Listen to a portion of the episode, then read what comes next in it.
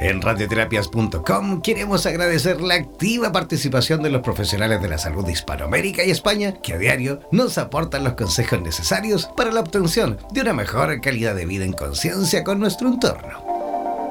Gracias por ser parte de los más de 30.000 profesionales inscritos en nuestra comunidad. No dejes de ingresar a nuestra página web e infórmate de la posibilidad de ser parte de nuestro staff de locutores o locutoras desde cualquier lugar del mundo. Somos la radio oficial de los terapeutas y profesionales del área de la salud presentes en 32 países a través de nuestras cuatro estaciones en español, portugués, inglés y ruso. Hazte parte de nuestras redes sociales y ayúdanos a construir la red de terapeutas más grande del planeta. Somos Radioterapias. Somos lo que sentimos. En radioterapias.com. Somos lo que sentimos.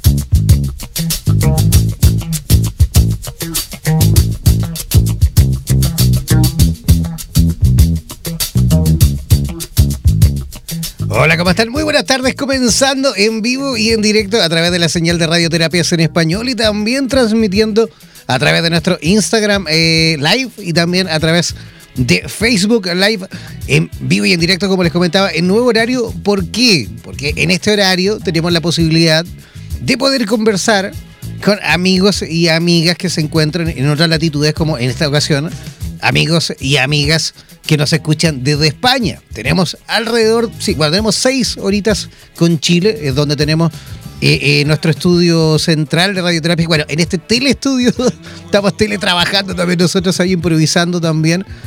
Eh, al igual que ustedes, al, igual que muchas personas, mejor dicho, que estamos todos en, y reimprovisándolo todo, reinventándonos también.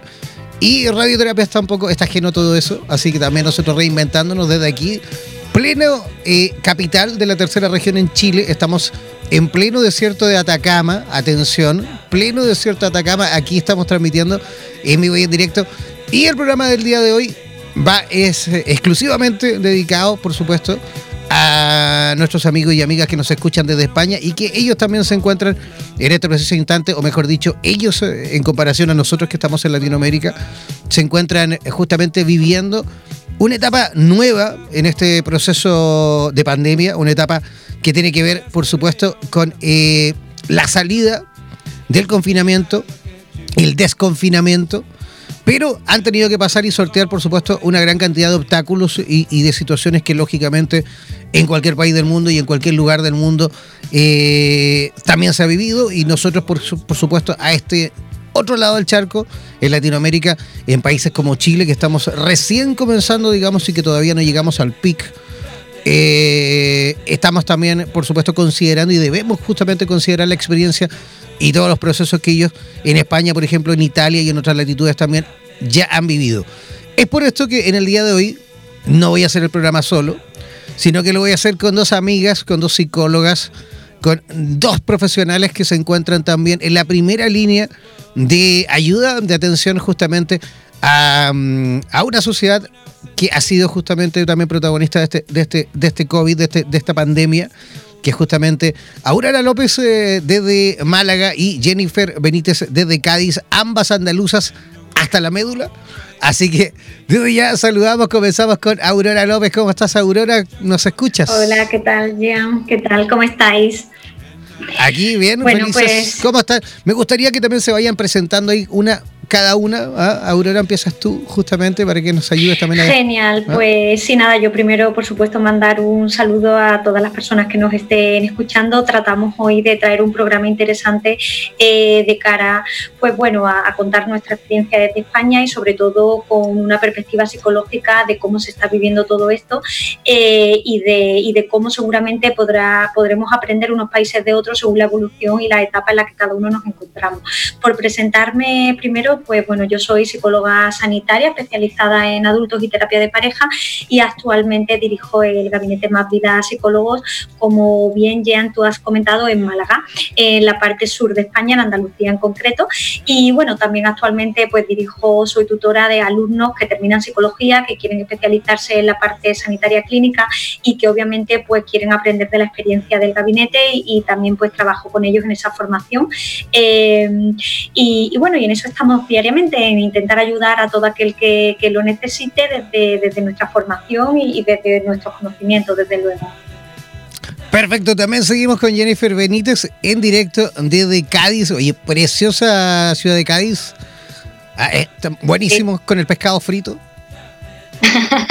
Qué bien que te reconocen.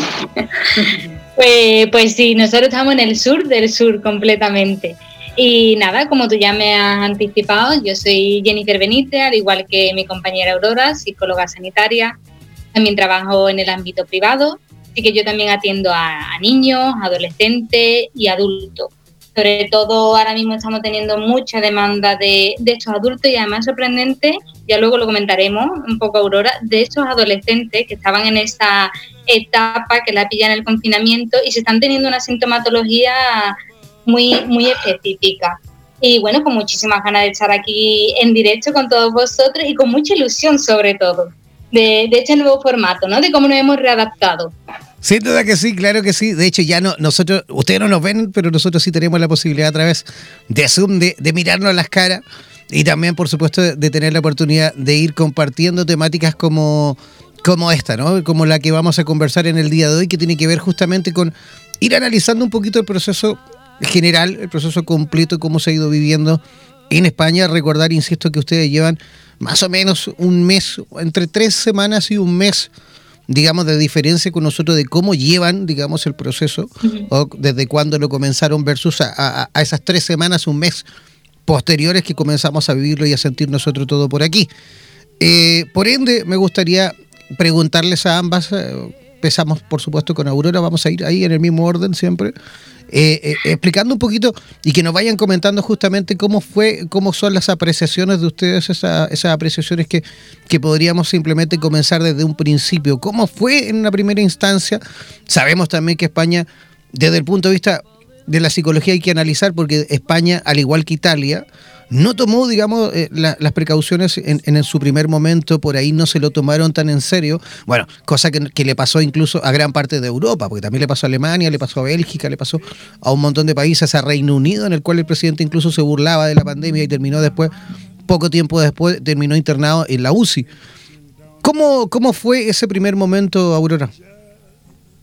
Eh, yo un poco mi percepción eh, fue un poco la de semanas, yo diría como una semana justo antes del 14 de marzo, si yo no me equivoco que fue el día, o el 13 de marzo, no recuerdo muy bien, el día exacto en el que ya se decreta el estado de alarma, en el que ya se nos prohíbe salir a la calle. Yo sí que recuerdo como cuatro o cinco días anteriormente escuchar ya a la gente decir lo que aquí le denominamos se va a liar, verán la que se va a formar, nos van a mandar a casa a trabajar y yo creo que ahí todos en esa etapa estábamos un poco, yo al menos con incredulidad qué exagerado soy, cómo vamos a llegar a eso, al final eso quedará pues en un virus que contagiará a 4 o 5 y que no llegará a nada, ¿no? Y es verdad que conforme iban pasando los días y se iban teniendo noticias de, bueno, de los contagiados, de las muertes y de cómo evolucionaba todo, llegó ese día en el que ya por fin pues nos dijeron, mira, la situación es esta, hay que encerrarse, ¿no? Y yo creo que ese momento fue un poco mm, de shock en el sentido de no creernos muy bien lo que estaba pasando.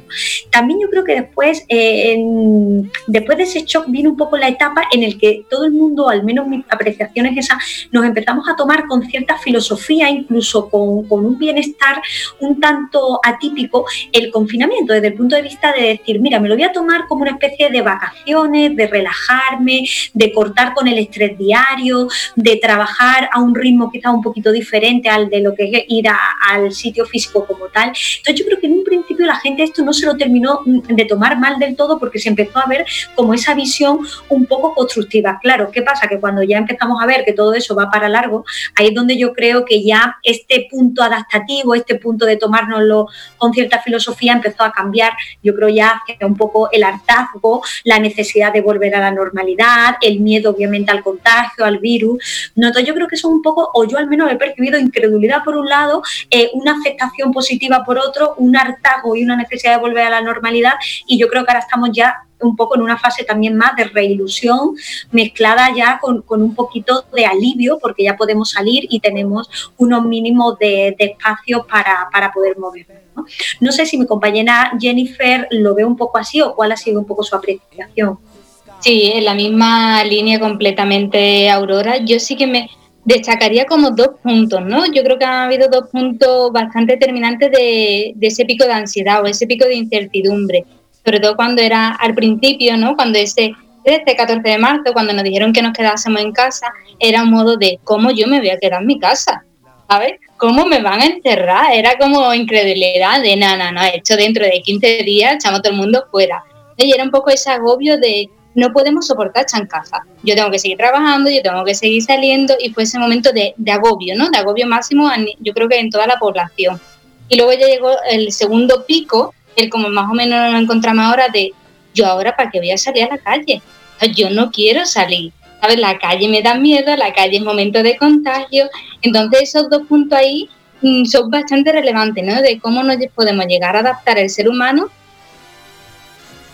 Uy, se anduvo cortando ahí las comunicaciones, vamos a esperar ahí que se, que se reanude todo, algo pasa. A veces pasa con el Zoom que se corta, pero vuelve a entrar todo rápidamente. Así que ahí vamos, vamos a esperar un segundito que se, que se restaure todo nuevamente. Está conectando, a veces pasa esto que nos ha pasado ya en varias oportunidades. Ahí estamos justamente viendo cómo solucionar eso, porque a veces estamos a lo mejor transmitiendo y se corta y vuelve a comenzar todo de nuevo no sabemos bien. De hecho, no es el dispositivo porque lo hemos hecho y lo hemos probado en otros dispositivos también. Y pasa exactamente lo mismo. Ahí volvimos, ahí volvimos con, con, con, con, con, a quien veo, Aurora, ¿no? ¿A Jennifer? ¿Aurora? Eh, Jennifer. Jennifer. estamos, ¿no? Sí, ahí estamos. Discúlpame que se, se, nos cortó, se nos había cortado, pero ya volvieron las dos nuevamente. Continuamos, disculpa. Adelante. Y seguimos, seguimos. Yo creo que me he quedado sobre los dos puntos de que os comentaban, los dos puntos de la ansiedad. Donde más hemos podido vivir. Ese momento de no me quiero quedar en casa, es imposible que yo me quede, a cuando ya no quiero salir de mi casa porque el mundo eh, me da miedo y me puedo llegar a contagiar y realmente ya como que medio medio me, me he adaptado a estar en casa. Y sobre todo comentaba Aurora en este inciso que hemos tenido de, de parón, de, de, cómo nos hemos llegado a concienciar el ser humano de que muchas personas de pensar, las vacaciones cuando me las voy a a coger, porque es que tengo la agenda súper ocupada. Ahora ver que no depende todo de nosotros, de que todo no está de nuestra mano. Y por ese rasgo, esa tendencia que en la sociedad ahora de perfeccionista, controladora, quiero controlarlo todo, todo está bajo mi poder. Y nos ha obligado, es como que del cielo nos ha caído centrarse aquí en el ahora, ¿no? Un poco corriente mindfulness de esto es lo que toca ahora aprender en la vida entonces, esa es mi, apreciación. Aurora, ¿tú coincides conmigo? Totalmente. Eh, yo eh, en un punto que, sí que, lo veo, Jennifer, exactamente igual que tú, es en la capacidad de adaptación que el ser humano tiene eh, a, como tú decías, a por un lado pensar que no puedes vivir dentro de casa dos meses y por otro lado acomodarte a esa situación, incluso mucha gente que ha llegado a vivir lo que ahora se le está llamando el síndrome de la cabaña, desde el punto de vista no solo patológico, sino también de gente que no vive el síndrome de la cabaña como una ansiedad o un miedo a contaminarme, sino que se han acostumbrado tanto a esa falta de actividad, a trabajar desde casa, a vivir con la persona con la que vivimos en casa, ¿no? Y han llegado a un punto de adaptación tal que se están llegando a plantear el que no necesitan quizá el estilo de vida que tenían antes. Entonces, ese síndrome de la cabaña que se ha llevado siempre a lo que es la ansiedad y el miedo a la contaminación, pero yo también lo estoy viendo a nivel práctico llevado a esto, ¿no? A ese punto de adaptación, yo diría, extrema, en el que empiezo a acostumbrarme tanto que me parece que no necesito otra cosa. Y es una cosa muy, muy, muy, eh, yo creo que, que importante, ¿no? A destacar de, esa capacidad de adaptación totalmente. Ahora, ¿qué, es el síndrome de la cabaña y para que la gente también entienda un poquito? Sí, mira, ahora es, bueno, se le ha puesto ese título un poco a, ese efecto psicológico en el que la persona empieza a ver como única zona de seguridad eh, lo que es su domicilio, su casa, eh, porque ha generado un miedo excesivo al contagio y, como decía antes Jennifer, además se tiene la sensación de que todo lo que sea salir de casa produce un peligro, una sensación de descontrol en el que puedo contagiarme y en el que pueden ocurrir cosas pues negativas y catastróficas. Entonces es un poco ese síndrome en el que creo que lo único que necesito es estar en casa y me da miedo realizar mi vida normal y esas actividades como se hacían hasta ahora. ¿Qué es, eh, eh, comenzamos nuevamente con Aurora, qué es eh, lo que, o digamos, la, cantidad de casos que a lo mejor has visto mm, con mayor frecuencia? ¿Qué es lo que más has visto en, ese total, en ese universo de pacientes que te ha tocado atender en esa primera etapa, me refiero del confinamiento, ¿no? Sí, ahora nuestra compañera Jennifer nos comentará un poco en su gabinete eh, qué, es lo que, es lo que ella ha percibido, pero por lo menos a, mí lo que me ha llegado, por una parte, son muchísimos casos de ansiedad, obviamente una ansiedad asociada al confinamiento, a una sensación de agobio eh, por, estar en, casa, em, una parte también enfocada a personas que ya tenían una tendencia un poco obsesiva con respecto al miedo a la contaminación, lo que los psicólogos le llamamos el trastorno obsesivo compulsivo. Eh, obviamente ese tipo de trastornos se han desorbitado totalmente porque si tú ya tenías miedo a contaminarte eh, por tocar un pomo de una puerta cuando no había coronavirus, imagínate cómo eso ha creado un efecto doble en personas que ya tienen un poco esa tendencia. Eso por otro lado y por otro lado, como comentaba yo antes, antes de comenzar, el tema de ruptura eh, en pareja, que obviamente también el confinamiento ha tenido un gran peso en cómo se están gestionando las relaciones de pareja y sobre todo parejas que ya venían un poco tocadas antes de todo esto. No sé, Jennifer, cómo lo ves tú y, si, si a ti te han llegado un poco las mismas temáticas. Sí, sobre todo a mí, en mi público que me suele llegar también, además, el tema ansiedad. El tema de mucha ansiedad, sobre todo cuando en los supermercados, las primeras salidas se tienen que poner esa medida de protección, como las mascarillas, los guantes, era de no puedo ponérmelo, yo no puedo ponérmelo, yo me asfixio, yo hiperventilo, ataques de pánico en mitad de un supermercado y que al final se tenga que ir a casa sin poder realizar la compra. Entonces, claro, a nivel de consulta, mm, sobre todo es como yo lo trabajo con ellos, yo soy muy espejo de ellos. Entonces yo me planteo y le digo, vale, no puedes ponerte esa mascarilla, ¿no? ¿Por qué no puedes? ¿Por qué no puedes? Y un poco como hacer ese diálogo externo que ellos realmente no pueden realizar in situ, ¿no? ¿Por qué no quieres estar encerrado? ¿Qué ocultas? ¿Realmente qué te estás ocultando? ¿no? El ritmo de vida también que tenemos ahora, en los últimos tiempos, de estar tan ajetreado, con tanto trabajo, ¿en qué momento nos llegamos a fijar nuestras emociones? Entonces ahora mismo este confinamiento nos obliga un poquito a ponernos delante del espejo, desnuditos, sin ningún arma, sin ninguna excusa de he quedado con no sé quién, ahora yo no me voy a poner a llorar, no me voy a poner a desahogarme y ahora, pla, venga, te quedas en tu casa no sé cuántos días, tú, tú solo.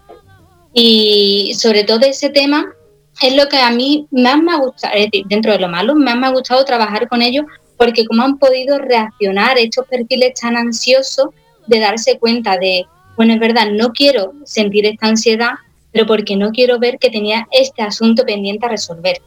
anteriormente al confinamiento, más o menos como tú has comentado de la terapia de pareja, Aurora, de que eran personas que ya de atrás venían con una mochila cargadita, que no venían libres. Yo quiero, yo quiero preguntarles algo, ah, esto es a modo personal, ¿no? Eh, ¿Será también que a lo mejor eh, exista algún patrón o exista, em, ¿cómo decirlo? ¿Cómo, ¿Cómo preguntarlo para que no se malinterprete? A ver, España en, sus distintas comunidades eh, autónomas son, sois todos completamente distintos.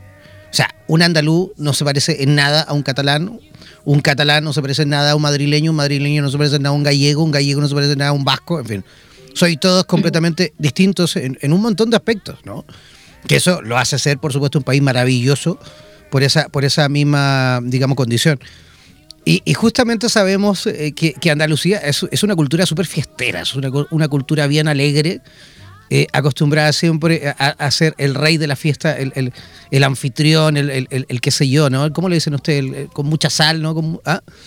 Entonces, ¿no será que eso a lo mejor también, ese patrón, digamos, eh, cultural, ese patrón también, eh, no sé cómo decirlo, ancestral, puede hacer que también justamente haya, haya servido o, o no para que justamente haya costado un poquito más eh, tomar esa primera parte del confinamiento, porque a lo mejor qué sé yo, no tengo la, no tengo la estadística desde el punto de vista psicológico, no sé cómo habrán funcionado las cosas en cuanto al comienzo del, digamos, del confinamiento en, en, Galicia, ponte tú. Pero, pero puede ser también un patrón a considerar, o me equivoco. Jennifer, eh, no me importa por no, por no intervenir demasiado. Eh, pues mira, yo, eh, Jan, desde este punto de vista estoy totalmente de acuerdo contigo.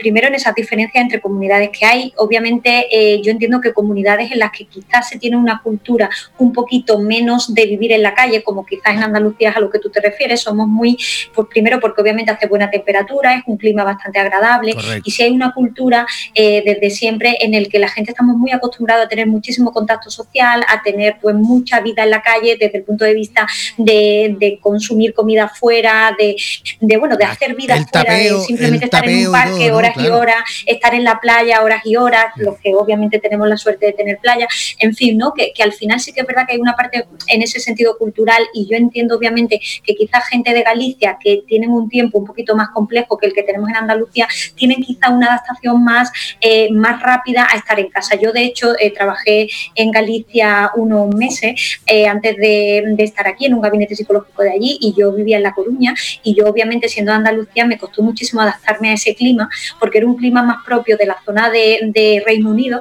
en el que yo estaba en agosto con Rebeca eh, y sin poder ir a la playa y a mí aquello era algo que me chocaba mucho me costó mucho adaptarme a ese clima porque yo venía de otra cosa diferente. Entonces en ese sentido entiendo que gente que en agosto le llueve y no puede ir a la playa porque hace frío, obviamente el confinamiento lo llevará mejor desde el punto de vista de que están más acostumbrado a hacer vida en sitios cerrados, ¿no? No sé, Jennifer, en este sentido, cómo, cómo lo interpreta ella. Sí, yo también destacaría eh, sobre todo el sentido del humor, ¿no? Hmm. Yo creo, no sé si a ti te pasó, Aurora, pero yo creo que la primera parte de los 15 días eh, WhatsApp era a reventar de cadena, de memes, de chistes, de vídeos, ¿sabes? En plan de no puedo estar más enterrado que si el pingüino que saltaba, que si el otro que se estaba tomando la cerveza en sitios extraños de su casa. Entonces yo creo que esa parte también que nos caracteriza en un principio eh, jugó a nuestro favor esa adaptación, ¿no? Es decir, que dentro de la medida de lo posible, bueno, te llamabas con los amigos y era tema de risas, ¿no? De, venga ya, ¿esto cómo nos puede estar pasando? Y ahí entramos, ¿no? Era incredulidad, era miedo, pero sí que era muy terapéutico a nivel, el nivel del humor. La risa nos la hemos sacado durante esos primeros 15 días, yo creo que a nivel, al menos Andalucía, no la hemos podido sacar. Quillo, me imagino el Quillo, ahí haciendo la, eh, tirando a la gente sus chistes con respecto, con respecto. Eso es. ¿Ah? A mí me encanta la gente de Andalucía. Yo tuve la suerte de trabajar varios, bueno, seis temporadas, seis años en barcos cruceros por el mundo y tuve siempre compañeros andaluces, de, los compañeros españoles en, el área que yo trabajaba, que era entretenimiento, siempre había andaluces, ¿no? Y, me, recuerdo que, claro, cada situación de repente un poco complicada porque vivir dentro de un barco, encerrado en un barco, todos creen que es re bonito. Y lo es, por supuesto, pero también tiene algunos momentos que muchas veces eh, eh, son bien amargos o, son, digamos, eh, bien especiales. Y, y, no faltaba el andaluz o la andaluza que, que, que aparecía ahí y nos ayudaba a, alegrarnos un poquito esa vida, ¿no? Aurora, si podemos resumir un poquito los procesos del punto de vista psicológico que, que se pudieron vivir en esa etapa de confinamiento, ¿cómo podríamos justamente poder resumirlo? Eh, sí, en esa parte, eh, ya, yo sobre todo en esa parte de, confinamiento, eh, creo que, sí que se empezaron también a, generar mucho contenido psicológico que se empezó a compartir a través de redes sociales, de iniciativas sobre todo privadas, porque es verdad que aquí la psicología pública todavía deja mucho que desear, ¿no? Entonces, es verdad que a nivel privado, afortunadamente, creo que también hemos sido una sociedad excesivamente solidaria en el que todos hemos cogido y nos hemos puesto a trabajar y hemos dicho qué puedo aportar yo como psicólogo o en toda esta crisis, desde gente que ha elaborado protocolos, desde personas que se han puesto de manera mm, desinteresada a coger líneas de teléfono y atender a toda la población que lo necesitara, grupos de personas que, han acudido a sitios para ayudar, bien personas que están sin hogar, bien temas de, bancos de alimentos, es decir, que, aquí es verdad, supongo que como en todos los países, desde mi desconocimiento, yo hablo desde lo que conozco aquí, la solidaridad ha sido algo que yo creo que ha empujado a que, a que muchas cosas en el confinamiento hayan ido mucho mejor Entonces, en ese sentido, eh, sí que desde mi gabinete en concreto se, se inició un poco esa iniciativa de plantear una serie de organización a nivel de fases para cómo llevar el confinamiento bien. ¿no? Entonces, ahí en un primer momento lo que, lo que sí que, hicimos es eh, hacer consciente a la población de lo importante que era tener horarios y rutinas claras en un confinamiento que ya se preveía largo, porque obviamente si vamos a estar confinados dos semanas, todo esto no tiene sentido, pero como ya veíamos que era una cosa que iba a llevar tiempo, pues se decidió un poco, desde mi gabinete al menos, que una de las cosas importantísimas era que la persona no se levantara y se acostara a modo de vacaciones, porque eso iba a crear un daño, obviamente, a la perspectiva vital y al objetivo vital con el que esa persona se levantaba todos los días. Entonces, eso fue una de las cosas importantes. Otra de las cosas importantes, ya era la, meta y objetivo, es decir, que tú en ese confinamiento, ya quizá un poco trasladándolo a países que quizás estáis todavía ahí, eh, eh, fuese un confinamiento en el que yo tenía unas metas a corto, a medio y a largo plazo. Es decir, yo sé qué voy a dedicar este confinamiento, cómo me voy a organizar y cuál va a ser mi tarea diaria para que todo esto también se haga más llevadero. Es verdad que son pautas que a priori parecen muy obvias, ¿no? Y que todo el mundo, sin estar metido en la psicología, dice, pues mira, me parece bastante lógico. Pero la realidad es que el estar confinado te lleva a una inercia que nada tiene que ver con llevar esto a la práctica. Todo lo contrario, es un poco la inercia de como mañana no tengo que ir al trabajo, pues me puedo despertar a las 10, a las 11, no tengo por qué acostarme pronto porque mañana igualmente no me toca despertar, generando patrones que van en contra de lo que son los hábitos que tanto necesita el cuerpo para sentirse saludable tanto a nivel físico como psicológico. No sé, Jennifer, si, si ella desde su gabinete también inició un poco todo esto a sus pacientes o a gente que le podía preguntar, porque fue un poco lo primero, ¿no? Mm, exacto, eh, al principio yo creo que aunque son pautas, ¿no? Como, como acaba de decir Aurora, muy obvias, muy lógicas, eh, realmente la tenemos desde los profesionales, esa perspectiva que la sabemos como que es de manual, ¿no? Pero a nivel de calle podía la incertidumbre, el miedo, el desconocimiento, y ahora yo qué hago con los niños en mi casa. Entonces sí que ahí se necesitaba y yo creo que los profesionales de la salud hemos sido grandes impulsores de estas medidas, ¿vale? Que, que para eso estamos, como la labor de psicoeducación. Y creo que la hemos hecho realmente bien porque ha sido bastante efectiva Luego, cómo se han podido llegar a adaptar, de hecho se han adaptado también, ¿no? que ya luego tenemos el síndrome de la cabaña.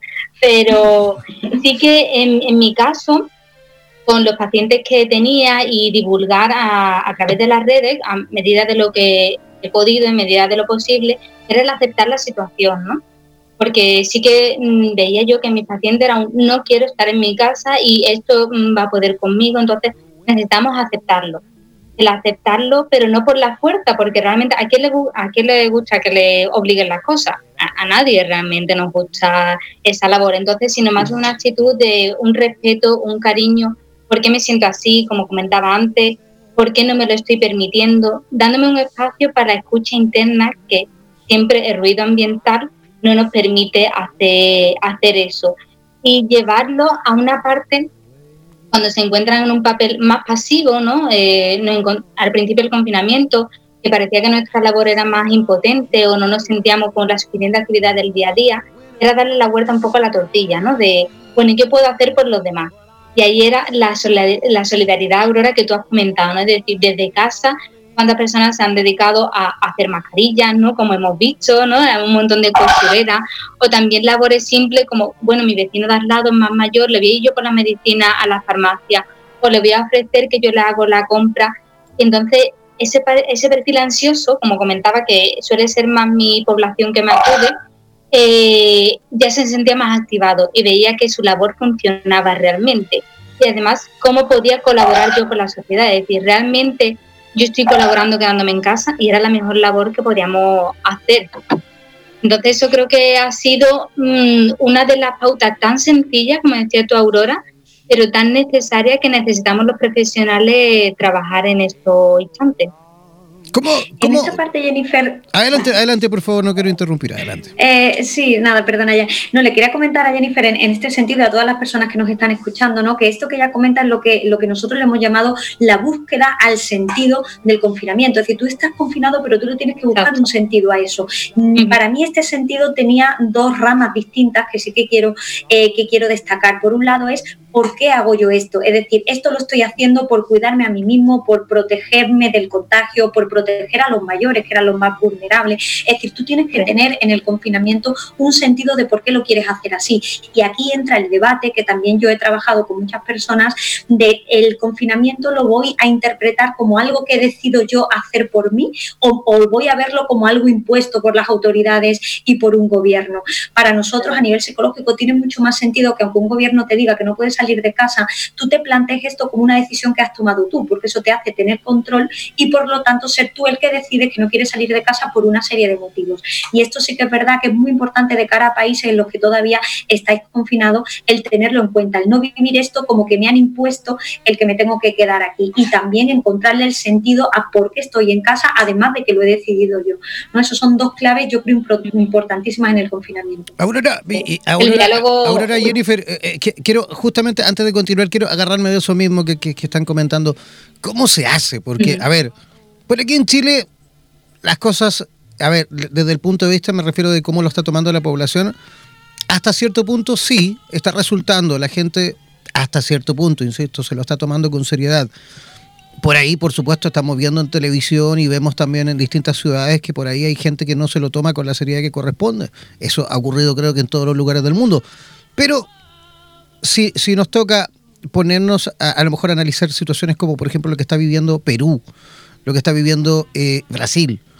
Eh, pongo esos dos ejemplos porque si nos ponemos a ver la televisión y los canales peruanos, yo por ejemplo ayer y, constantemente todos los días estoy intentando ver televisión de distintos países de Latinoamérica para también ir sacando, por supuesto, y tratando de monitorizar de cómo, va, cómo van viviendo ellos este proceso. Pero en lo personal, ayer veía la televisión peruana y me daba cuenta que, eh, justamente la gente no está haciendo caso no está adoptando las medidas de confinamiento, no se lo están tomando con la seriedad que corresponde, pero lamentablemente eso, por supuesto, tiene sus eh, consecuencias, porque la gente está aumentando la cantidad de contagios, está aumentando la cantidad de mortalidad, ellos están viviendo un drama porque tanto en Lima, que es digamos la región metropolitana, Lima y el Callao, que están juntitas, y así como también si tú te vas hacia el Amazonas peruano, que está Iquitos, eh, Loreto, toda esa zona, también tiene una gran cantidad de gente eh, que, se encuentra infectada y que, está muriendo muchísima gente todos los días. Entonces, si vemos todo eso, si la población peruana se da cuenta y sabe que se está muriendo la gente, si ve que las situaciones son bien críticas, de hecho veíamos en televisión como gente se está muriendo fuera de los hospitales porque no, ah, no dentro del hospital ya está lleno. Entonces tú, ah, veíamos gente que se le estaba haciendo RCP en la puerta del hospital, en la calle, ahí afuera, afuera, en la puerta de la calle, ahí había gente muriendo. Si todo eso la población peruana lo ve por la televisión, se lo están contando cada minuto, minuto a minuto, y no hace caso, y sigue, ¿cómo se hace? Yo se lo pregunto a ustedes que son psicólogas, son expertas, a lo mejor por ahí la respuesta no existe, o no está, o todavía no la sabemos. Pero ustedes que ya han vivido esto, ustedes que también les tocó pasarlo mal y que hasta todavía, hasta, hasta el día de hoy, hasta, hasta el presente todavía siguen, por supuesto, van saliendo, pero todavía están ahí.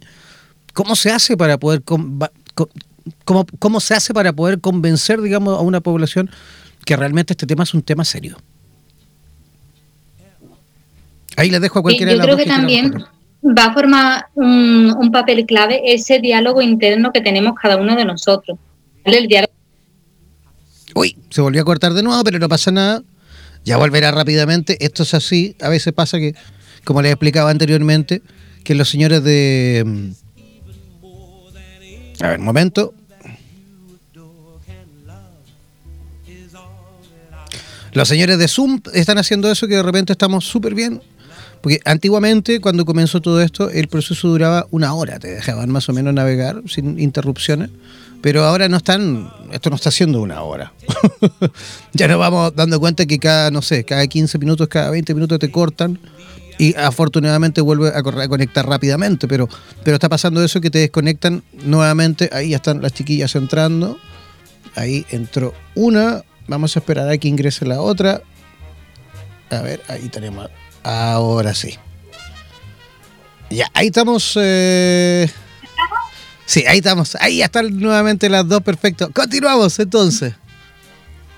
Bueno, como decía, eh, el diálogo interno, ¿no? que así como lo llamamos los profesionales, es como la voz en off de las películas, ¿no? Es decir, como que todos tenemos una película, somos el protagonista de nuestra película y tenemos un narrador siempre, ¿no? que es el que nos va diciendo las cosas. Va a depender de lo que nos diga ese narrador. Es decir, va a depender mucho de si ese narrador nos dice esto del coronavirus es un invento de los políticos, son cuestiones políticas, es una imposición, nos quieren dominar, esto es el fin del mundo. O si por el cambio nos dicen, bueno, ese narrador cambia y dice, esto es una cosa que ha ocurrido, qué podemos hacer nosotros, cómo podemos lograr, cómo podemos paliar este problema. Yo creo que esa es la base realmente de esa conciencia que, como tú comentabas, ¿no? Un poco antes. Chicas, hay una, de las dos que tiene el micrófono, parece que está rozando algo. Hay, algo que suena de repente un cablecito, ¿no? No, ¿Tan bien? Ya. Ahora sí, de hecho se cortó, había un sonido ahí como que había un roce medio raro. Ya, discúlpame, Jennifer. Ahora bien. Nada, entonces eso, yo creo que va a radicar esa diferencia eh, en ese tipo de narrador que tengamos cada uno, ¿no? Es un narrador de castigador o si nuestro narrador es, bueno, de aceptar más la situación, de un narrador colaborativo, solidario y un poco más compasivo. O sea, o, sea, la presencia de liderazgo propiamente tal, ¿no? es, clave ahí, ¿no? claro. Por parte del Estado. Ahí, dando con lo que con lo que comenta Jennifer, es verdad que yo creo que ahí ya nos vamos al tema de responsabilidad social, es decir, es como una sociedad también decide que estamos todos unidos ante un problema importante y todos unidos tenemos que aportar ese grano de arena para poder salir de aquí. Pero sí que es verdad que tampoco me parecería justo, sin quererme meter en temas que no nos competen, obviamente, ni a nosotros ni al programa que estamos haciendo hoy, no me parecería justo querer, eh, como te digo, como derramar toda la responsabilidad de cómo se hagan las cosas solo en las personas y en la sociedad, porque yo también creo que la gestión política que se haga de, esta crisis sanitaria tiene mucho que ver con que al final eh, todo, todo lo que son los contagios y toda la crisis sanitaria se paralice. Me quiero referir a esto. Si al final hay un gobierno que decreta un estado de alarma por el que todos tenemos que estar en casa y en la calle tenemos, como hemos tenido aquí, pues a militares, en concreto a, los servicios bueno, de, Policía Nacional, eh, militares, etcétera, que se despliegan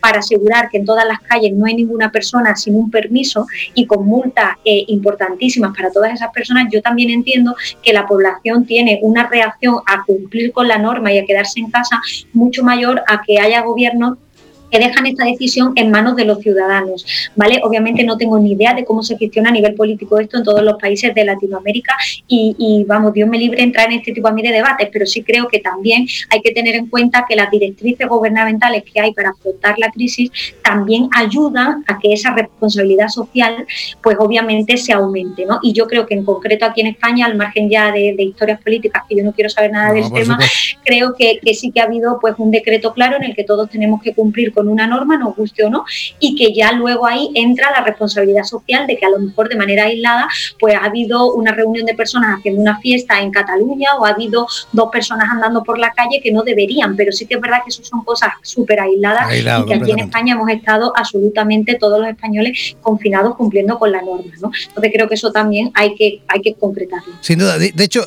lo tenemos súper claro que vosotras eh, no, lógicamente no, no, no militan en ningún partido al igual que nosotros somos una radio completamente apolítica, no, pertenecemos. Bueno, cada uno tenemos nuestros sectores, nuestras inclinaciones, por supuesto, y cada uno eh, eh, eh, pertenece democráticamente, pero, pero radioterapia no tiene ningún, no representa ningún sector político, todo lo contrario.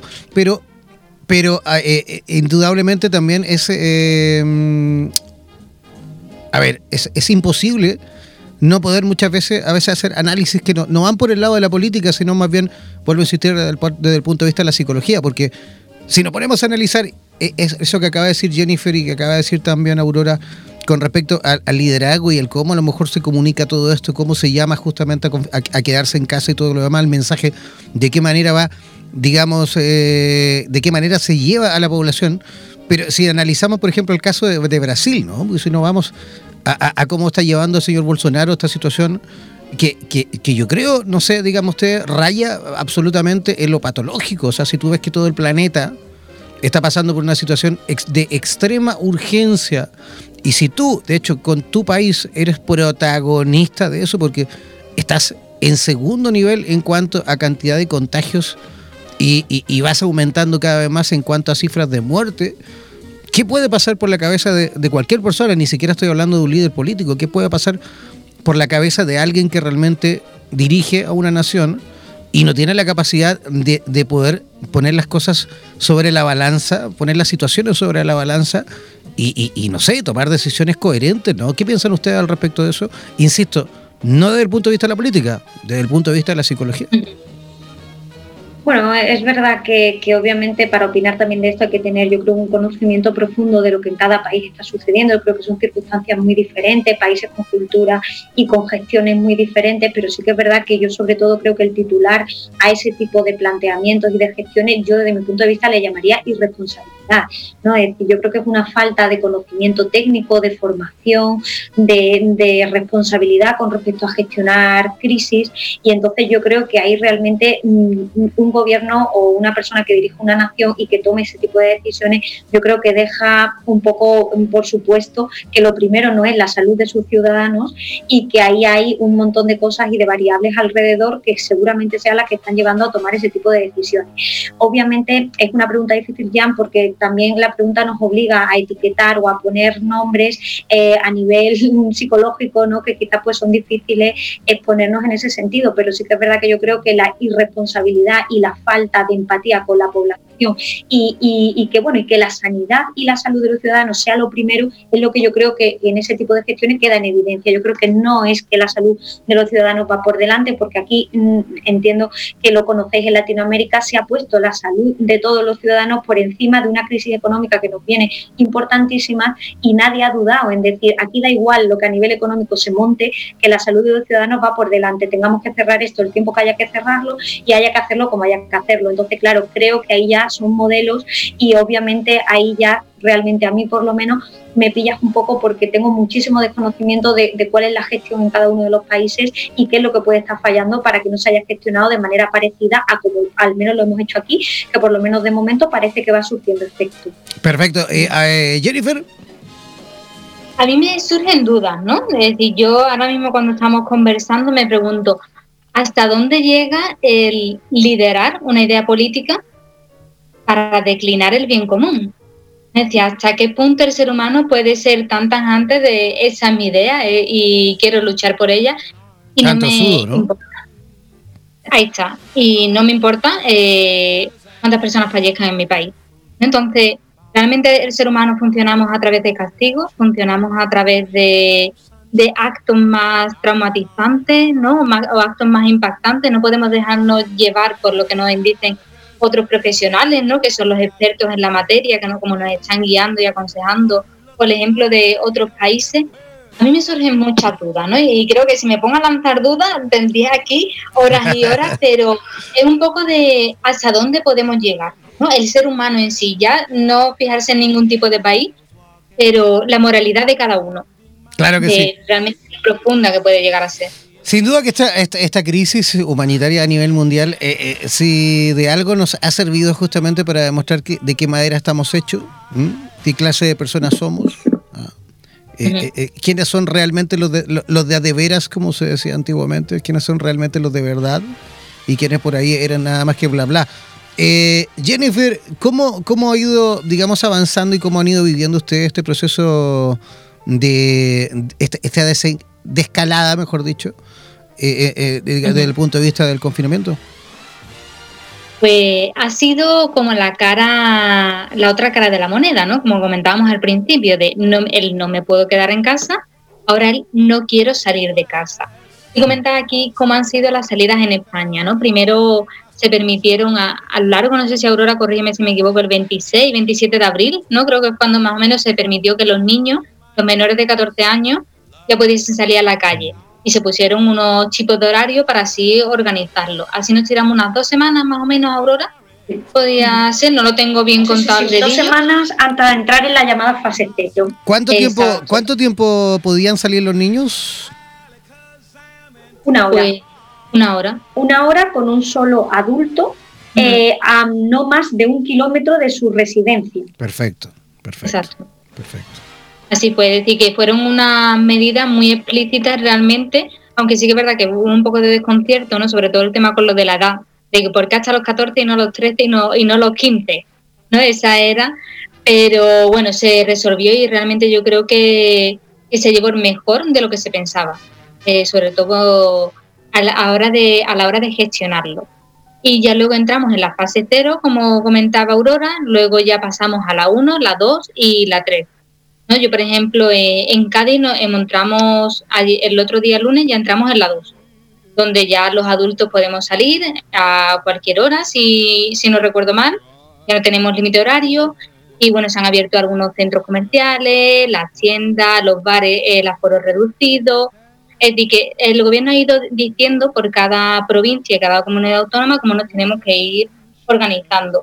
Entonces, por esa parte yo creo que no ha habido mucha duda, sí controversia, pero bueno, realmente poner un país de acuerdo con todos los que somos en un país, mm, eso es complicado, ¿sabes? Es decir, que todo el mundo esté, pero en, líneas generales, no sé, Aurora, allí en Málaga, porque si es verdad que tú eres de Málaga y vais creo que todavía por la fase 1. Claro, eso quería yo concretar, ¿no? Para que, de cara un poco a, todos los países que, personas que nos están escuchando y que a lo mejor si quieren imaginar cómo va a ser la vuelta a la normalidad, nuestro ejemplo le pueda servir por lo menos para hacerse como una idea, ¿no? Hay que concretar que aquí, dependiendo de la comunidad autónoma, incluso de la provincia en la que dependiendo del número de, contagios que haya habido, el número de fallecidos, eh, cada uno se están tomando decisiones diferentes. Es decir, eh, eh, Jennifer está en Cádiz, que está como a dos horas de Málaga que estoy yo, y sin embargo yo estoy en fase 1 y Jennifer está en fase 2, porque en Málaga ha habido más contagios que en Cádiz. Entonces, cada, cada provincia está en una fase de la desescalada diferente. Jennifer puede ir, por ejemplo, a la playa a pasear, puede ir con su pareja y su familia todos juntos por la calle, puede ir al centro comercial, sin embargo en Málaga que estamos en fase 1, todavía hay que ir eh, mm, a la calle en un horario, es decir, no podemos salir con niños más tarde de las 8, el deporte hay que hacerlo, eh, si yo no me equivoco, de 8 a 11 de la noche, es decir, que está todo como muy determinado, muy detallado y aquí no queda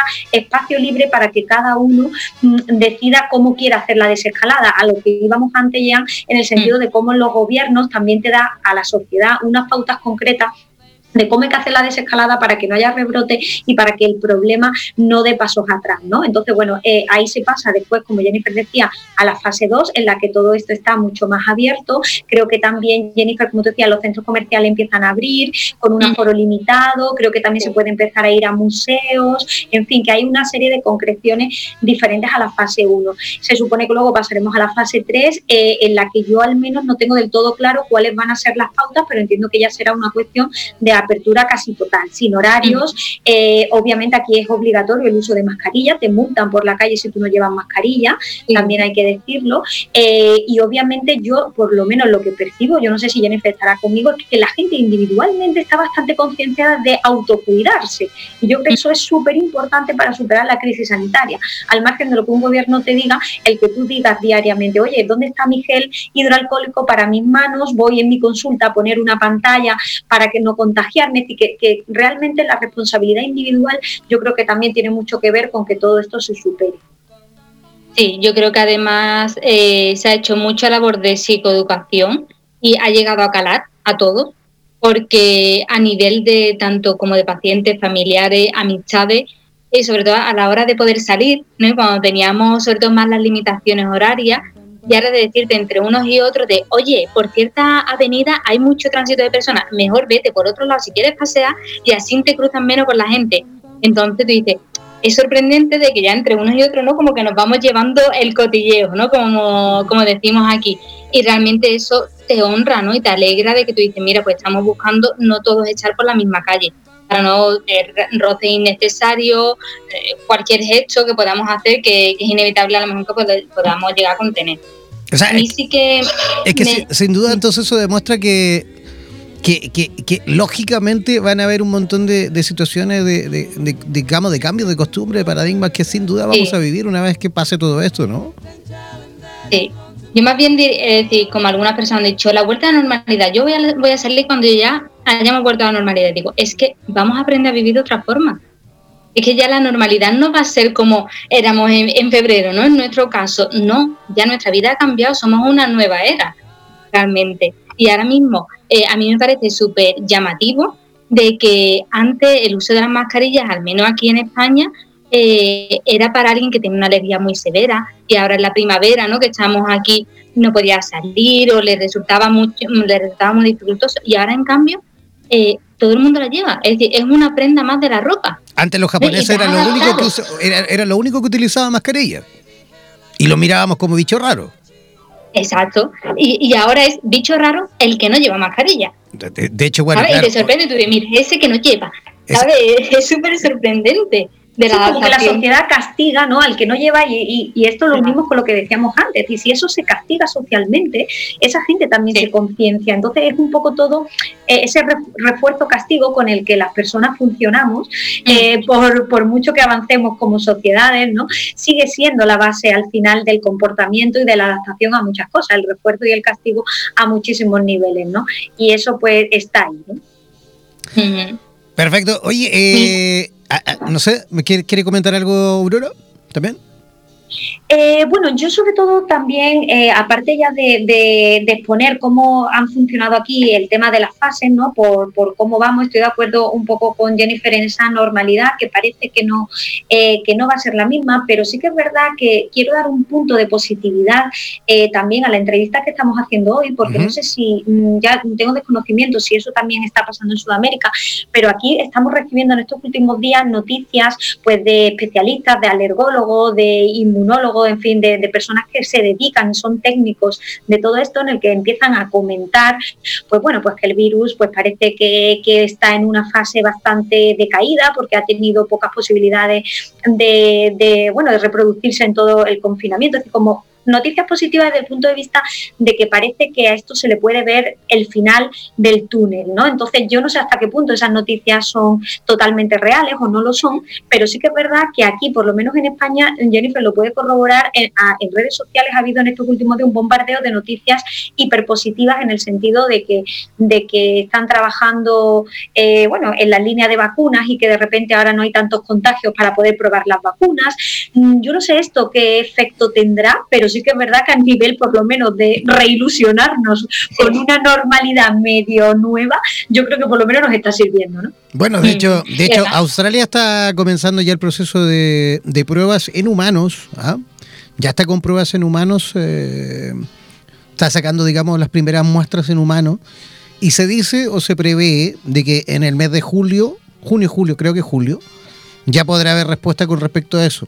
Así que hay que estar ahí atento con Australia que al menos son los primeros científicos que ya están haciendo, al menos desde el punto de vista, ¿cómo decirlo?, eh, eh, que, se ha hecho público, ¿no? Porque a lo mejor hay otros países que también lo están haciendo, pero no lo han hecho público. Pero Australia ya lo hizo público este proceso de, digamos, de, de, mostreo y de prueba, mejor dicho, en humanos. Así que ellos ya predicen que en el mes de julio podrían tener respuesta si es viable o no es viable esa vacuna que ellos están probando ya en humanos, que ya pasó en la fase de, de prueba en animales. ¿va? Chicas, quiero comenzar yo a agradecer, por supuesto, la participación de vosotras. Esperemos tengamos la posibilidad de cada miércoles en este mismo horario a lo mejor poder conversar, de que ustedes nos vayan poniendo un poquito al tanto de todo, de todo y cómo se va viviendo la situación en España. Eh, quiero comenzar también, como siempre, con Aurora para que también nos comente de qué forma las personas que quieran a lo mejor localizar, localizarte, saber un poquito más del trabajo tuyo, cómo pueden hacerlo, cómo pueden localizarte. Genial, pues bueno, yo a todas las personas que nos estén oyendo les animo a seguirme en Instagram, eh, Más Vida Psicólogos, en, Facebook, eh, Más Vida Psicólogos Málaga, donde compartimos muchísimo material de autoayuda eh, sobre la psicología, parejas, etcétera, etcétera. Y bueno, os animo a todos a seguirnos por ahí. Hacemos directo también semanalmente en el que tocamos cada semana un tema y puede ser interesante pues para recibir una formación de psicología y todos pues avanzar y sacar también nuestra mejor versión. Fantástico. También Jennifer Benítez, eh, ¿cómo las personas que quieran saber un poquito más de ti, cómo pueden localizarte? Pues mira, justamente hoy he sacado la página web que aprovecha el confinamiento. Aurora, lo que tú decías de las metas, pues yo lo he conseguido en este confinamiento. La página web que la tenía ahí en reserva, en reserva, el tema de no tengo trabajo, ya me pondré con ella, pues había sido, ahora me pongo con ella. Y justamente ya hoy la he sacado y es www.jenniferbenitezpsicóloga.com y ahí podéis ver, pues, conocer un poco más de mí, de cómo trabajo, de dónde estoy, bueno, podéis poner de mi vida al día completamente. Y también con las redes sociales, en Instagram estoy también como Jennifer Benítez, guion bajo psicóloga, y en Facebook también como Jennifer Benítez, psicóloga, igualmente. Así que nada, que todos los que se quieran unir, recibido queda, bienvenidos a mi casa, y sobre todo a mí me gustaría de que pudiesen participar, ¿sabes? Algunos de ellos y algunas dudas que nos puedan ir surgiendo porque creo que sería súper rico. Yo es que a, mí me ha sentado súper bien estar aquí con vosotros dos, de verdad. Una terapia para las psicólogas, ¿no? Esto está haciendo una autoterapia para las psicólogas. Bueno, vamos a tener la posibilidad entonces cada miércoles en este mismo horario que podamos ir proponiendo distintos temas en ayuda a la comunidad en, este nuevo formato de, de radioterapias, ¿vale? Y eh, yo antes de despedirlas también quiero eh, recordar que esta noche también vamos a tener otro programa especial, esta noche aquí, me refiero en, Latinoamérica porque estamos con seis horas de diferencia con, España. Eh, hoy a las 18 horas en Costa Rica, Guatemala, México, 19 horas en Perú, Ecuador, Colombia, Panamá, 20 horas en Chile, Estados Unidos, Bolivia, Venezuela y República Dominicana y 21 horas en Argentina, Uruguay y Paraguay. Estaremos conversando con, eh, Carla Corol, otra psicóloga en directo desde Argentina, en el programa El tiempo en el aquí y en el ahora, pero vamos a estar conversando con ella con respecto a la felicidad, pero desde el punto de vista, o mejor dicho, desde una mirada desde la psicología. Así que hoy a la noche, a la nochecita, eh, también por Instagram Live y también a través de la señal de radioterapias en español, también por Facebook.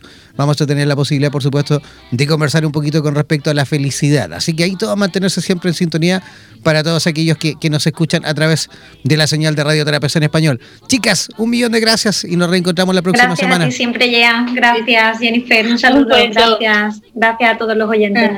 Salúdame ahí a la gente de Andalucía que las adoro. Lo haremos. Un beso, Cuenta con ello.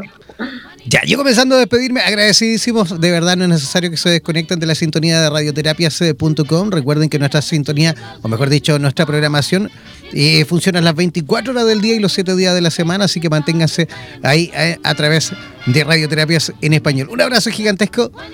Jan Meyer por aquí y nos reencontraremos en otra oportunidad. Chao, chao, pescado.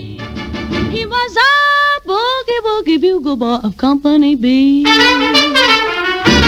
And when he plays boogie woogie bugle, he was busy as a bzz bee. And when he plays, he makes the company jump A to the bar. He's a boogie woogie bugle boy of Company B. Do do do do da da do da da do do. He blows it A to the bar.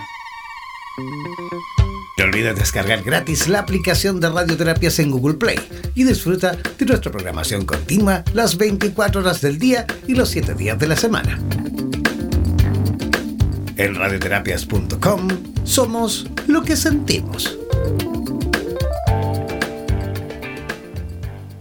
En radioterapias.com somos lo que sentimos. Mantente siempre comunicado con la radio oficial de los terapeutas del mundo.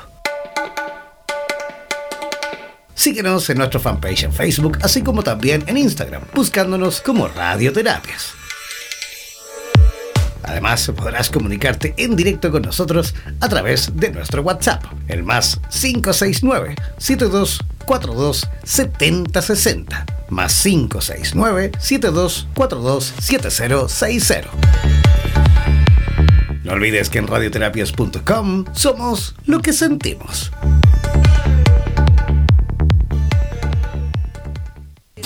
En radioterapias.com somos lo que sentimos. Mm-hmm.